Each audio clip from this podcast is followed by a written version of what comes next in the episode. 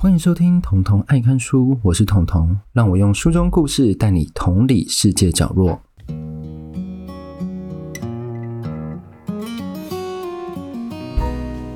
本期节目由微视眼科赞助，专业近视雷射咨询平台微视眼科五周年庆，携手 KKBOX 举办零接触线上旅展。现在上 KKBOX 搜寻“零接触声音旅展”，即可收听二十一档节目，接力分享各地旅游体验。此外，全台首场零接触线上旅展将于三月二十六号下午两点到四点在元宇宙平台 Gather Town 开展。而且呢，除了能线上与足迹遍布五大洲旅游达人互动之外，更有机会抽中各多项好礼。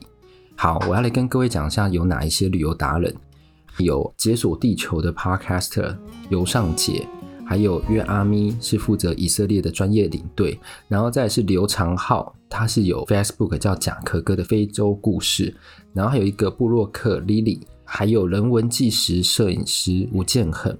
那其中我很有兴趣的就是解锁地球 Podcaster 尤尚杰和那个吴建和。那为什么要特别讲说，哎，特别有兴趣呢？因为呢，这五场五个人你只能先选一场去买。那你选了一场之后呢，你买了他的票。你还是可以在那个 Gather Town 空间内自由移动，但是你同时间只能收听一场，对，因为他们是同时举办，所以我自己本身比较 prefer 解锁地球还有吴建恒这两个频道，我对他们的故事也蛮有兴趣的。那这个票已经在二月二十五号开卖了，那时候早鸟票是四百九，所以你在听这节目的同时，已经没有办法买到早鸟票了。但是没有关系，如果还想要听这个线上旅展的话，因为毕竟大家都可以闻到快要可以出国的那种味道了。因为陈时中也在记者会上说要放宽这件事情，所以呢，你凭着本节目，你就可以折三百，可以用六百九的票价去买到这一场。而且呢，你除了听这个活动之外，我可以跟各位讲。因为大家最喜欢的是抽奖奖品，我有帮各位搜寻一下抽奖奖品，你知道有什么吗？有人体工学椅，还有客制音乐耳机，最重要是有成吉思汗健身俱乐部体验券诶。成吉思汗大家知道是 现在是就馆长的那一，所以其实这机会是蛮难得，而且你只要花六百九，你就可以透过这样的讲座翱翔这整个世界，也可以事先为了要出国去做暖身。好。回到我们的节目主体，这一次呢，我要来讲的不单纯是一本书，我讲的是一个故事。这故事呢，它总共串联了两本书。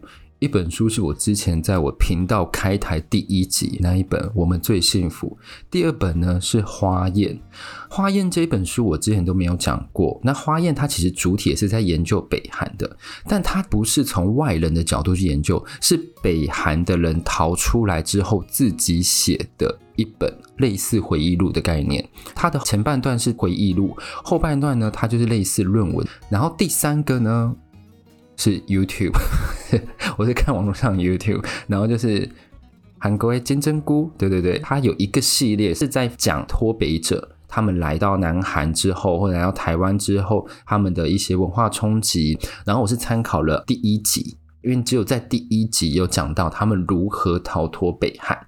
那今天这个整个故事呢，就是要来讲说，如果今天你生来就是北韩人，你生在一九七零、一九八零年那个时候。在北韩会发生什么事情？那这边我想要先放我们最幸福的作者，也是吃佛的作者 Barbara Demi 在二零一一年在 Oslo，他的那时候演讲主题叫 Everyday Lives in North Korea。During this session, I think we'll hear about countries where um, dissidents can't travel. In North Korea, there are no dissidents. We'll hear about countries where the internet is censored. In North Korea, there is no internet. 但我觉得他不是真的住在 North Korea，他有进去过采访一段时间，但是那个出来的状况都跟你去参考其他游记都知道，那个都是北韩官方所安排好的，基本上就是在平壤，你有可能被载到一些官方所认同的几个景点，那这就不是我们要讨论的事情，因为我们一直以来都知道说怎么从外面进到北韩这个地方哦，因为基本上你就要从中国进去。那如果我们今天反过来想，因为我们其实很少听到，我们都说哦，我们很多日本人来玩，哦，我们很多韩国人来玩，但是你几乎没有听过北韩人来台湾玩吧？你也没有听到某一个人在研究说北韩人的消费市场占比，你绝对不会听到这件事情，因为他们根本没有办法出国。就像我刚刚放的那个片段，Barbara Demi 也有讲过，他们是没有办法出国，他们甚至在那个时候是没有 Internet 的。他们现在可能有，但是是在封闭的网络，甚至比中国还要更严格。那我刚刚为什么特别讲到你是从一九七零年到一九八零年那个时候，你从北韩出来？这段时间到底发生什么事情？如果你有听我第一集，你就知道我那时候有强调一个东西。那时候有发生大饥荒，当时的领导人把它叫做“苦难的行军”。那苦难的行军其实是从一九九四年到一九九九年这五年的期间。那这五年期间为什么会有苦难的行军？因为在一九九一年苏联解体。北韩顿时失去盟友，因为苏联解体那时候知道他自己本身的经济都很糟糕了，根本没有空管北韩。再来是中国，中国那个时候也开始缩紧对北韩的援助，所以我们这边有一个统计资料：一九九二年北韩的总经济产出还有两百零八亿美元，但是到了一九九六年，直接跌掉了一半，它剩一百亿左右。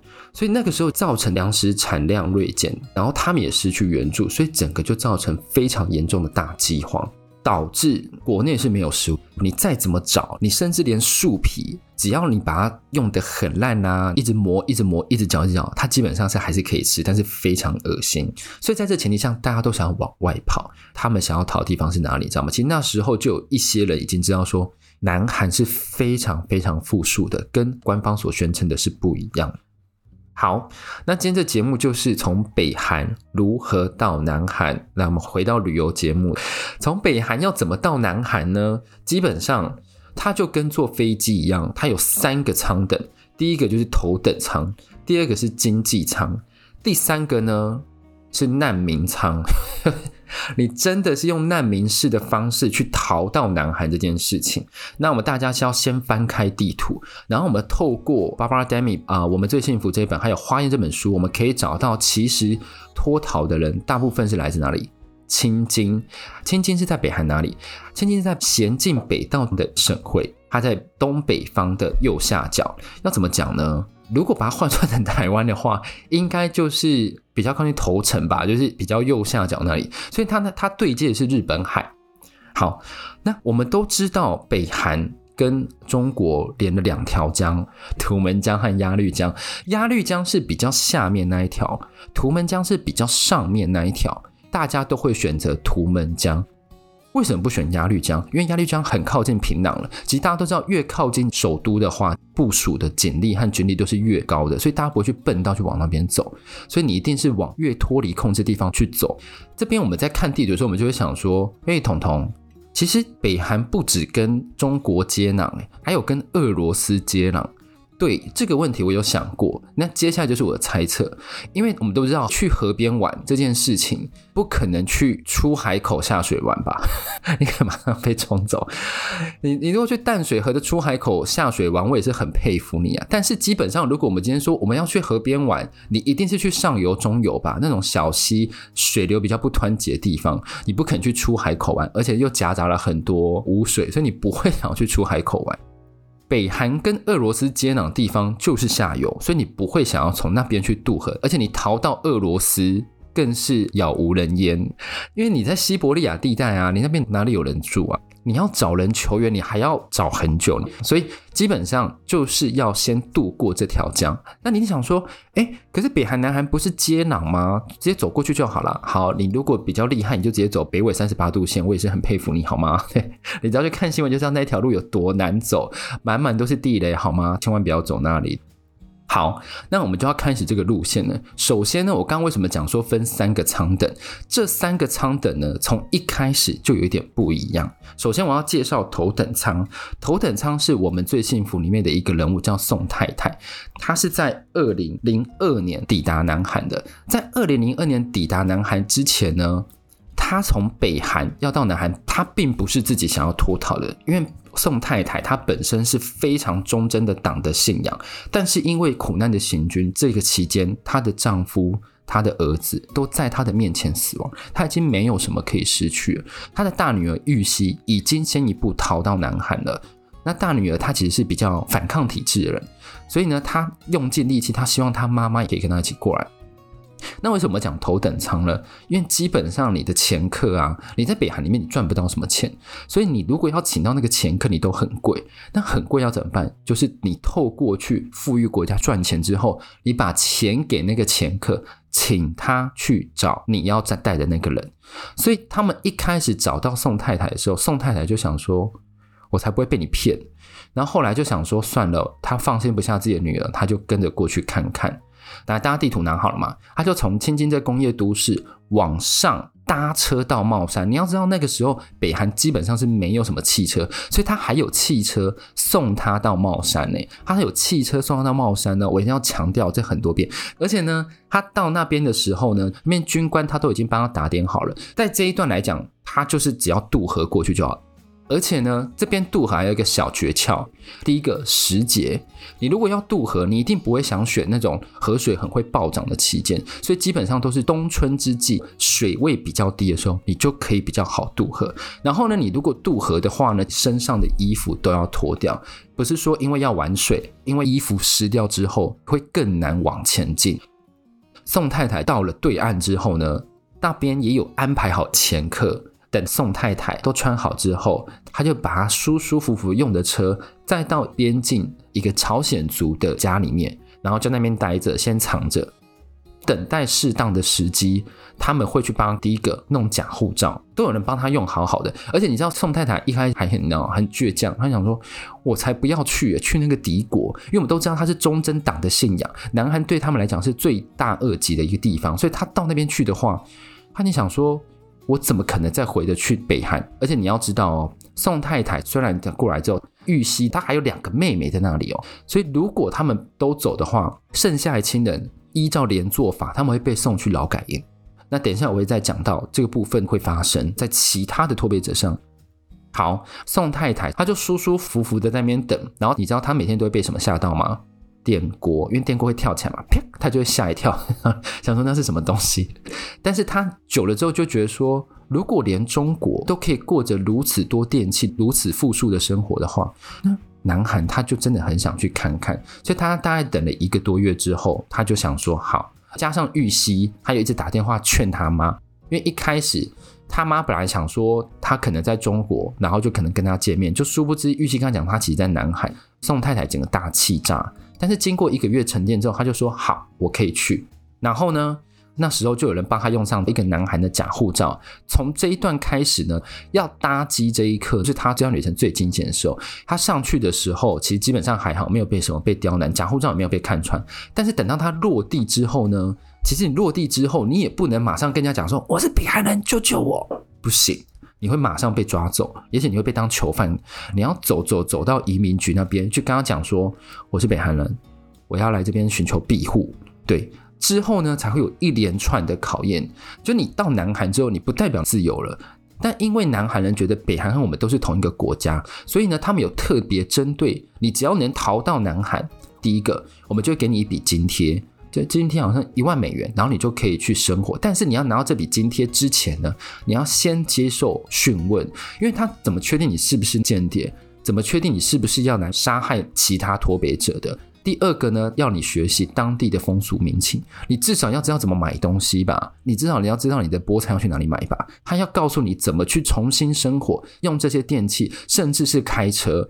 都会在这边透过一些方式去教你，大概两个月还是半年吧。等到你学习所有技巧之后，这笔津贴就会给你，你就开始真的要自己去生活了。好，那这就是宋太太的旅程，她走的是非常舒适的商务舱旅程。那商务舱听完了，接下来要听什么呢？就是我们一般大众会搭的经济舱，代表人物就是有美兰，美兰也是在我们最幸福里面的人物，还有一个金医生。那我先讲美兰好了。美兰是他们一家人都想要逃跑。他们家在北韩的地位是最低等、最低的那个阶级，是敌对阶级。为什么？因为他爸爸是南韩的战俘，所以他爸爸一辈子都不敢讲话。但他爸爸在过世之前终于讲话，他讲了什么？因为那时候大饥荒嘛，他就跟美兰还有他老婆讲说：“这是南韩亲戚的电话。”他们就是拿到这个电话。让他的旅程其实是比经济舱再好一点。他们算是豪华经济舱，对，他们就这样子，要先买通北韩的前客，之后呢，找一天，然后那一天大家还要若无其事去做自己的事。美兰要去就是幼稚园上班，就做做做做若无其事之后，到晚上才能行动，然后跟着北韩前客一起到稳城茂山那一块。稳城和茂山是北韩接壤中国的边境省会。到那边之后都一样，这边都是要渡河。到中国之后，前客就把他们接到收容所。但是呢，这个时候他就没有南韩的人帮他照应，所以呢，他要怎么办？他要打电话，就是他爸爸死前留给他们的那个电话。他们打给南韩之后，南韩亲戚就想说：“你们是谁呀？”他们弟弟早就战死在沙场了。就是那些阿姨啊，就想说：“你们到底，你们是不是想来诈骗钱？从中国那边诈骗？”所以大家那时候都有防心很重。他们等了一个月吧，南韩亲戚就想说他们要来这边做 DNA 检验，但他们一来之后，他们就知道不需要做了，因为他们发现他们就是长得很像的人，突然一之间就皆大欢喜，你知道吗？然后呢，他们要怎么一群人要去南韩？因为你知道哦，不只有美兰哦，还有美兰的弟弟，还有美兰的妈妈。所以呢，他们一群人呢，还要透过南韩来的亲戚，假装自己调了护照，把旧护照给他用。调护照那个亲戚呢，就假装是自己没有护照，所以就临时证件，一群人回到南韩，然后又是一样的结局。这个是豪华经济舱，因为美兰他们刚好在南韩有亲人，而且我要跟各位讲，这是因为他们是敌对阶级，在北韩的阶级是最低等，但是呢，遇到这样子系统性的失衡，他们家的地位反而反转了，对。第二位呢是金医生，跟宋太太一样，都是非常忠贞的党的维护者，因为他想尽力气都想要入党，他无时无刻很努力，直到呢他爸爸死掉，他爸爸好像跳楼死掉，因为大饥荒，最早饿死的都是非常忠贞，不想偷不想抢，等待国家发放粮食给你的那一群，都是最早饿死，他爸就是第一代。死去的那一个人，但是呢，他爸死去的时候，金医生其实也差不多，因为他虽然是医生，但是在北韩基本上已经没有人有钱去给他看病，他该怎么办？他爸爸就留了一张纸条给他，是什么？你知道吗？中国的亲戚。我想说，北韩人到底有多少亲戚 在海外？所以。他就又得到了一张中国的亲戚的纸条，然后呢，金医生，我为什么说他经济舱？因为他没有前客，他是自己走到那条河，自己去渡。他渡过土门腔，第一件事情就闻到了饭的味道，因为很香嘛，他就冲过去那个地方，把门打开之后就去吃。结果你知道吗？他听到旁边有狗在吠，本来以为是想说那个狗要驱赶他，结果你知道那是什么吗？他吃的饭是狗在吃的饭。这一刻，金医生完全了解北韩整个体制都是谎言，因为他们连一顿饭都没有办法好好吃，他们只能吃玉米皮，他们只能吃玉米杆，就你吃完玉米剩下那个东西是他们吃的，而且还很少。当他了解之后，他联络到中国亲戚，但是呢，他没有南韩的亲戚，那他怎么办？所以他一直隐姓埋名。但是因为他很聪明，所以他很幸运的找到一个二十四小时的保姆工作。雇佣他那个人刚好是南韩的教授，刚好是南韩的教授。你就知道大家的运气其实有时候努力跟运气真的不成正比。我们要抱怨了，我只讲一下。对，然后那个南韩的教授一听到他是这样的经历之后，他就承诺金医生说：“我一定会把你带来南韩。”教授飞回去说，隔几个月就是有前客就跟金医生联系说：“哎，好。”你要不要来南海？然后就这样子到了南海，而且金医生是这一批里面倒数第二晚到了，他是二零零二年到的。好，那我们再下一个，下一个呢就是难民级逃难，这边的人有蛮多的，有三组，三组，第一个是金鹤，第二个是金阁，第三个是俊相。金鹤和俊相都是我们最幸福里面的人，金阁呢是花艳的人。我要先讲金鹤。金鹤呢，他爸爸是劳动党的哦，但是因为金鹤他本身是花艳，花艳是什么？花艳就是我刚刚讲的那一本书。有些人他是跟家里不好，even 他家里有得吃有得住，但是他们就是不想，他们就是在外面流浪，他们就是在火车站然后偷东西、抢食物，成群结队变成一个帮派，大家都说那就是一个花艳，因为他们未成年，都很小，只是小孩，但是没有了父母，很像流浪的燕子。金赫呢，他身为这样的阶级，所以他一直到处去偷、去抢食物。可是你知道，当系统性的配给失灵之后，其实市面上根本没有那么多食物给你偷，你要去抢食物也越来越难。那他该怎么办？因为他其实是啊很鬼灵精怪，很多点子，所以他会从中国买一点东西拿回北韩卖，或者是他会把北韩的东西卖到中国。为什么？因为北韩用了很多很旧的电器，在中国来讲就是古董。对对对，所以他们很想要，就是说，比如说我想要那个很旧式的熨斗，他就去北韩找，因为他说北韩那个每个人家里都有一个，但是都没有办法用。为什么？因为没有电了。他就把它找过来卖，之后再带食物回去。那这样的举动也当然被边境的军官发现，因为他就发现这个人吃好穿好，所以有一天他就被抓走，送到劳改营。当他被送到劳改营之后再出来，才是真正他下定决心说他要逃到南韩。所以他怎么逃到南韩？他也是一样渡河。他到中国之后呢，他先去找南韩传教士开的教会。南韩我们都知道是亚洲里面基督教第二多的国家。所以呢，他当他到那边的时候，他就说我要学习基督教，但是他根本什么都不知道。但是呢，这样的东西其实已经被中国盯上了，因为他发现很多北韩人到这边都会投靠南韩人所开的教会，但是他们也没有办法离开，因为他们只能待在中国。所以等到被盯上之后，他就跟金赫讲说：“你走，你自己去找路到南韩。”这边我要讲的是，金赫、金阁还有俊相，接下来路线是一样。你如果要在中国内到南韩的话，比如说你在东北，你要先从延吉上火车，然后你要坐坐坐坐坐到哪里？坐到北京，然后你再从北京呢，要坐到内蒙古的边境城市鄂连浩特。那你一定想说，这应该感觉蛮简单吧？就火车旅行？没有哦，中国会在火车上查票，你一被查票，你就会被抓走。所以在火车上其实风险很高了，而且大家都知道他们的距离是多长。等你到二连浩特的时候，真的已经气力用尽。你为了躲警察，你要想方设法。你可能在某一站就要先下安全的时候，你再上去。反正就是要躲过，因为你一被抓到就没有了。因为中国会直接把你遣送回北韩。当你被遣送回北韩的时候，你就是死路一条。对，你是直接被抓到的现行犯。好，当我们到二连浩特的时候，想说，诶，都到边境城市，应该很简单吧？没有那么简单。车站下去之后呢，接下来是什么？一望无际的沙漠。就是我之前啊，我有一段经历是当过领队，对，这个就跟旅游节目有点相关。我有一次是去内蒙古的响沙湾那边当领队，你真的站到沙漠那边的时候，你就会发现，真的是。不知道东西南北，而且真的是没有任何东西，你只看到风吹沙，你再怎么走，你感觉都没有东西，你就会看到一望无际，根本就不知道怎么走。而且那个时候他们也没有指南针，只能依照最原始的辨位，慢慢慢慢的走到中国和蒙古国中间的铁丝网。顺利的话，你当然一下去分清楚东西南北就可以找到。那不顺利的话，会像什么？会像《花宴》的作者金阁，他们走错方向了，他们甚至不小心走到中国的人家那边，因为那时候他们很渴，他们已经走了一天一夜，但是都没有水，所以他们想去跟他要点水。结果中国人家就说：“我听不懂你们，你们是谁？”也发现他们口音怪怪，又穿得很破烂。当他们一走之后，警车就来，他们赶快躲起来。差一点点，一行人就要被送走了，是不是很可怕？一路上都是这么惊险哦。我觉得渡河已经很惊险了，你还要一路上经过火车精神的虐待，你要一直躲，一直躲，而且你躲到边境之后呢，你还要知道方向。你知道方向还不够，接下来怎么办？你要可以穿过那个铁丝网的下面，对，你要避开那些守卫人员。而且呢，他们在沙漠是走到鞋子都破掉、烂掉，整个脚都起水泡。他们终于才到了蒙古国的边境。穿过去之后，他们都遇到一个问题是什么？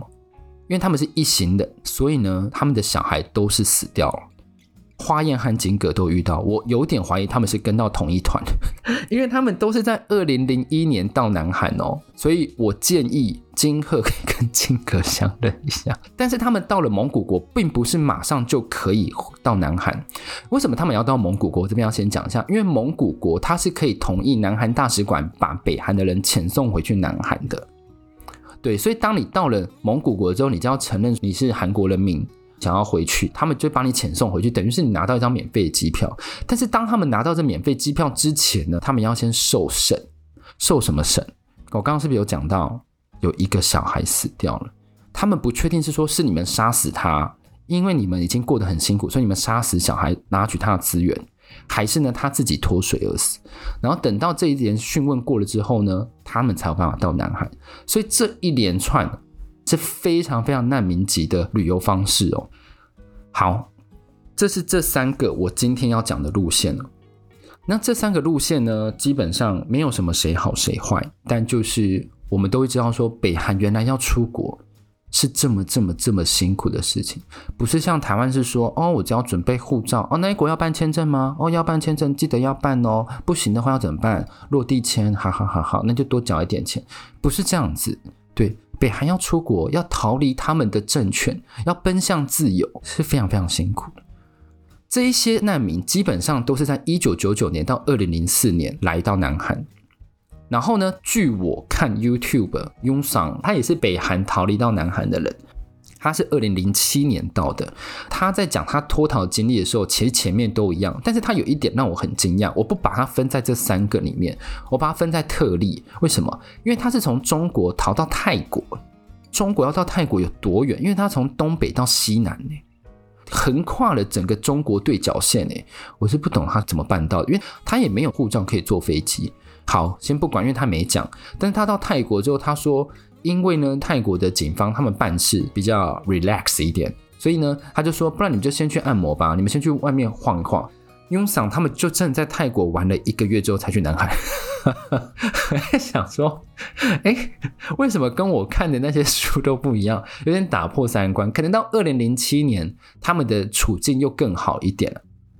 好，那听完这一集节目，是不是对于北韩到南韩的路线更了解呢？也是不是可以更感同身受说，原来他们要逃离一个国家体制是多么的辛苦，多么的困难？那这一集就先到这里。如果你喜欢这一集的方式的话，其实你也可以留言跟我说。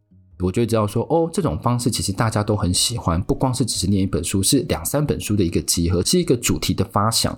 那我要再次强调一下，这一集的目的就是为了让各位在快要解封的时候呢，去想一下怎么去旅游。对，我的那个题材比较冷门一点啊，那比如说你想要去日本啊，你也去可以听一些其他 podcast 的节目，他们的节目也都很精彩哦。那就下次再见喽，拜拜。